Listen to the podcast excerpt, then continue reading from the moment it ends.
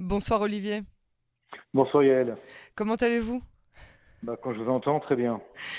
Olivier, euh, on va résumer euh, comme chaque semaine euh, au niveau sécuritaire. On va parler aussi un petit peu de diplomatie. On commence tout de suite avec la... On apprend aujourd'hui hein, que le chef du renseignement iranien a été tout simplement limogé aujourd'hui. Expliquez-nous pourquoi.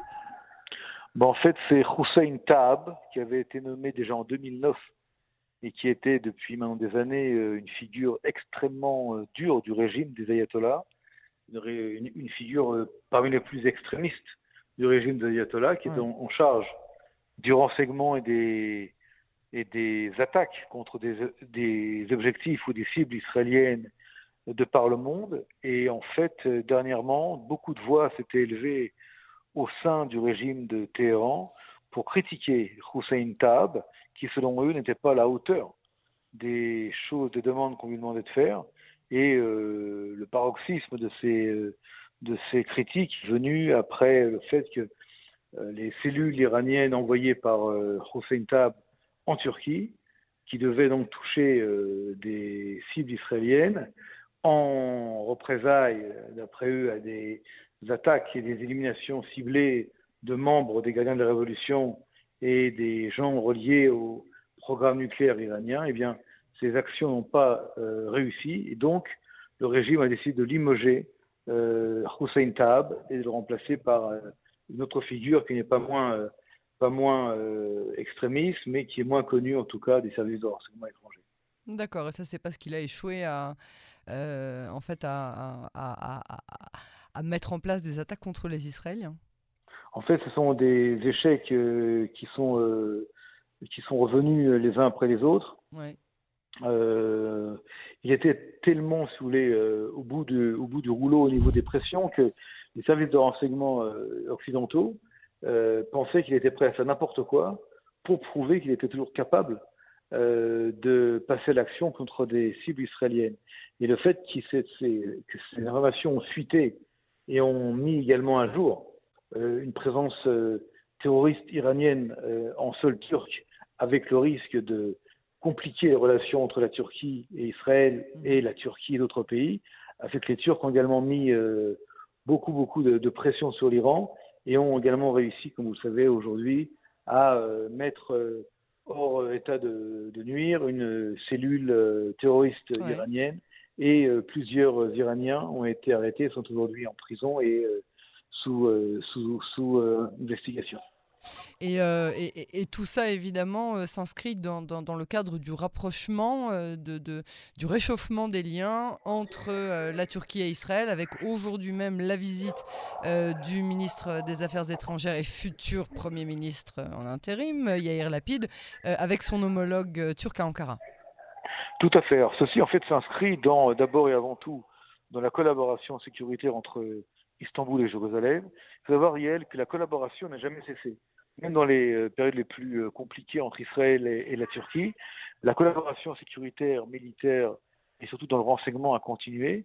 Là, elle se renforce. Elle se renforce entre autres sur le dossier de la lutte contre les actions euh, iraniennes. Et là, aujourd'hui, Yair Lapid, sans développer d'autres sujets, vient remercier en fait le gouvernement mmh. turc pour ces actions antiterroristes qui ont réussi à déjouer les attentats prévus contre. contre et vient aussi faire un pied de nez à l'Iran et à tous les ennemis d'Israël en disant euh, on est en train de redevenir copains avec les Turcs. Tout à fait, tout à fait. Et là, les ça a aussi son euh, importance au, niveau, euh, au niveau public. Hein. Bien sûr, les Turcs regardent également vers, vers Washington pour bien montrer à Washington et également à l'Union européenne que la Turquie choisit le camp de l'Occident, le camp des démocraties, face au camp iranien ou au camp du mal.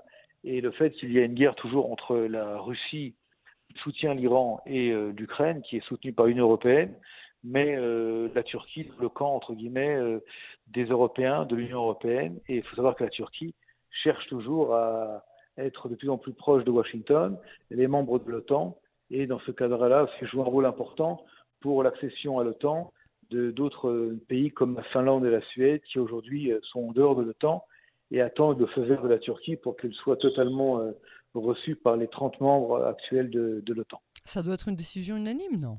C'est majoritaire? Ça doit être unanime Tout à fait. Il faut qu'il y ait une décision unanime. C'est pour ça que la Turquie ici joue un, rôle important, a une influence importante et quelque part elle demande aussi en contrepartie pour son acceptation de la Finlande et de la Suède que la Suède entre autres ait une politique moins, moins, enfin qui soutient moins le, le PKK et des organisations kurdes anti, anti-turques. Donc nous sommes dans une grande salade, euh, non pas euh, grecque, mais turque, euh, dans laquelle l'élément israélien et la lutte entre Israël et l'Iran en territoire turc jouent également un rôle au niveau des relations entre la Turquie, l'Union européenne, l'OTAN et les États-Unis.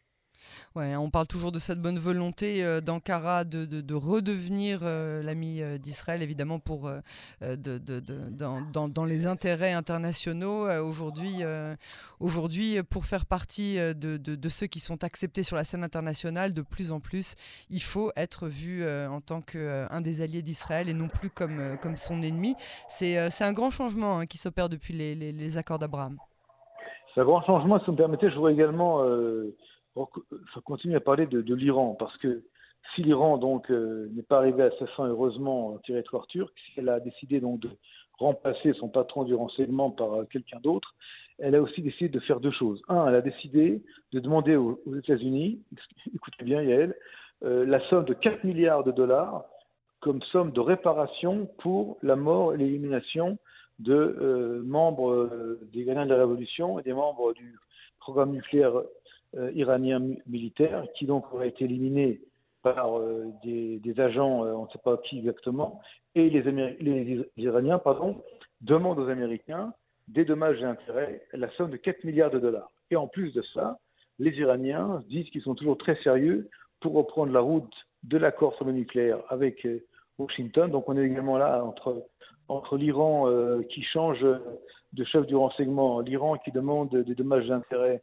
de 4 milliards de, dollars aux Américains et l'Iran qui demande euh, à revenir dans l'accord sur le nucléaire et en disant qu'elle est sérieuse, une Iran qui, qui dit euh, des choses, qui fait autre chose, une Iran qui est dans une espèce de, de, période très chaotique face à des pays qui comprennent que l'Iran reste une menace pour Israël et également pour toute la région, entre autres à la veille de la visite de Joe Biden euh, en Israël, mais également en Arabie Saoudite. Il mhm. euh, faut savoir que les Saoudiens qui viennent de rencontrer euh, euh, le président turc, qui sont également en relation étroite avec Washington, Jérusalem et les Émirats arabes unis face à l'Iran nucléaire, enfin, proche de, du nucléaire, tout ça réuni fait que la veille de la visite de Joe Biden, l'Iran ne sait pas tellement sur, quel pied danser et essaye de, de, de, faire des choses, de dire des choses, mais la politique reste totalement incohérente, sauf sur un sujet qui est les menaces terroristes et les menaces tout court contre Israël. Alors on passe maintenant à cette, euh, à cette guerre psychologique hein, que continue le Hamas euh, contre, contre Israël. Ah, écoutez, euh, une guerre psychologique qui, qui paraît aussi là une anomalie dans une situation relativement calme aujourd'hui, mais le Hamas a tiré euh, des, des, salves de, mitrailleuses il y a plusieurs jours contre le, le village de, de Nativ Asara, dans, dans, le mhm. sud d'Israël. Ouais. Sal avait réagi en détruisant euh, en partie une, une, position d'observation, une tour de, du Hamas. La tour n'a pas été totalement détruite. Durant la même journée, le Hamas l'a reconstruite et puis euh, l'a habillée, entre guillemets, avec des pancartes écrites en hébreu qui disent des très jolies choses comme nous allons vous exterminer et nous sommes là avec des drapeaux du Hamas, des drapeaux euh, euh, palestiniens qui vraiment surplombent euh, le mur de, sécurité juste en face de, de Nativa Asara, donc ce village israélien. Ce qui veut dire que le Hamas est en train de vouloir, si vous voulez, chercher la provocation euh, dans une situation où il n'a pas beaucoup d'intérêt à le faire. C'est ça, c'est que c'est pas du tout un bon, un bon timing ni pour eux ni pour euh, personne d'autre. Mais comme disait euh, la petite allégorie, vous savez, il est très compliqué de demander à un scorpion de ne pas piquer. Hmm. Donc le Hamas reste le Hamas, et l'essence même du Hamas étant d'être un groupe terroriste qui, dans sa charte, a décidé et dit et écrit qu'il veut la destruction de l'État d'Israël face à cela, eh bien, de temps en temps, il se réveille. Cette guerre psychologique qu'il mène, bon, de vous à moi, n'a pas de gros impact. Seulement, quand même face aux habitants de localités vraiment qui, qui, sont juste à la frontière, qui voient ces tourelles, qui voient ces pancartes horribles écrites en hébreu. Et évidemment, ceci ne renforce pas, je dirais, la, résilience, ne renforce pas l'état d'esprit des, des, gens qui habitent à quelques centaines de mètres de la frontière. Est-ce que c'est euh, une menace qui est prise au sérieux par, euh, par euh, le système de, de, de enfin le, le, le personnel de, du ministère de la Défense? Il me semble que cette tourelle ne restera pas très longtemps debout, mais pour l'instant elle l'est encore, et vous savez que ça sait répondre à ce genre de menaces, pas toujours au moment où l'ennemi s'y attend. Donc, euh, évidemment que Tsahal est au courant de ce qui se passe, euh, voit également ces, pancartes. Vous vous souvenez qu'il y a une semaine, un ballon d'observation était tombé euh, dans le nord de, la bande de Gaza. Pour l'instant, ce ballon n'a pas été remis. et donc, tout ça réunit fait qu'il y a peut-être une petite période de, de, préparation ou de réparation jusqu'à ce que les choses reviennent dans leur cadre, je dirais, de normalité anormale, mais c'est le cadre dans lequel nous vivons euh, autour de la bande de Gaza. Donc vous vous dites qu'il y a un intérêt stratégique hein, à ce que cette euh, tour de contrôle n'ait pas encore été détruite et surtout euh, au niveau effectivement du, du, moment où, ça, où ce sera décidé d'être fait. Je pense. Une carte qu'on préfère, une carte qu'on préfère garder pour, pour plus tard. Oui, il me, il me semble, encore une fois, c'est mon humble avis. Très bien, Olivier Rafovitch, merci beaucoup euh, pour euh, cette analyse. On vous retrouve euh, la semaine prochaine pour le début de la semaine, hein, pour résumer le week-end hein, au niveau sécuritaire, diplomatique et politique. Merci beaucoup, Olivier Rafovitch. Merci beaucoup, Yael, et à très bientôt. Et Shabbat Shalom à tous les auditeurs de Cannes en français. Shabbat Shalom, Olivier.